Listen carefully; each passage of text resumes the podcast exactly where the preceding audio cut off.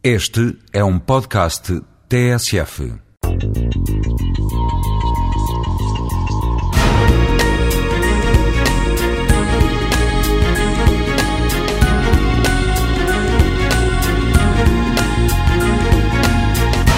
A visão que as pessoas eh, comuns têm sobre os economistas é que os economistas são essencialmente pessimistas.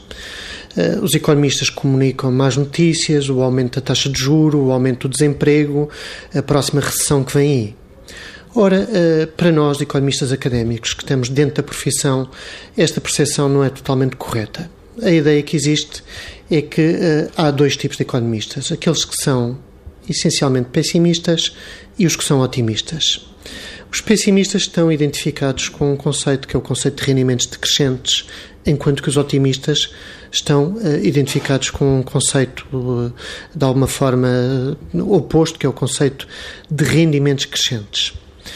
Os rendimentos crescentes são possíveis por inúmeras razões. Os aumentos de produtividade verificam-se porque há a introdução de novas tecnologias, novos métodos de organização, etc.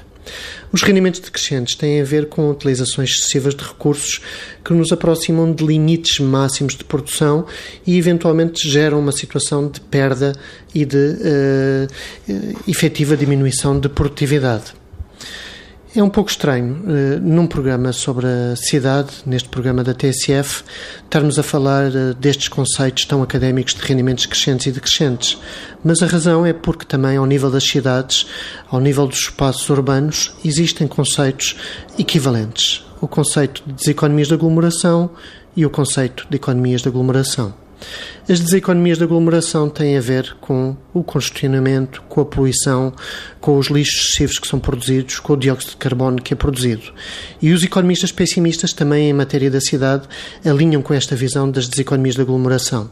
Mas, eh, enquanto economista otimista que eu sou, eu creio que predominam as economias de aglomeração e a prova que essas economias de aglomeração existem é que as cidades não têm historicamente parado de crescer e cada vez mais pessoas querem efetivamente viver em cidades. Thank you.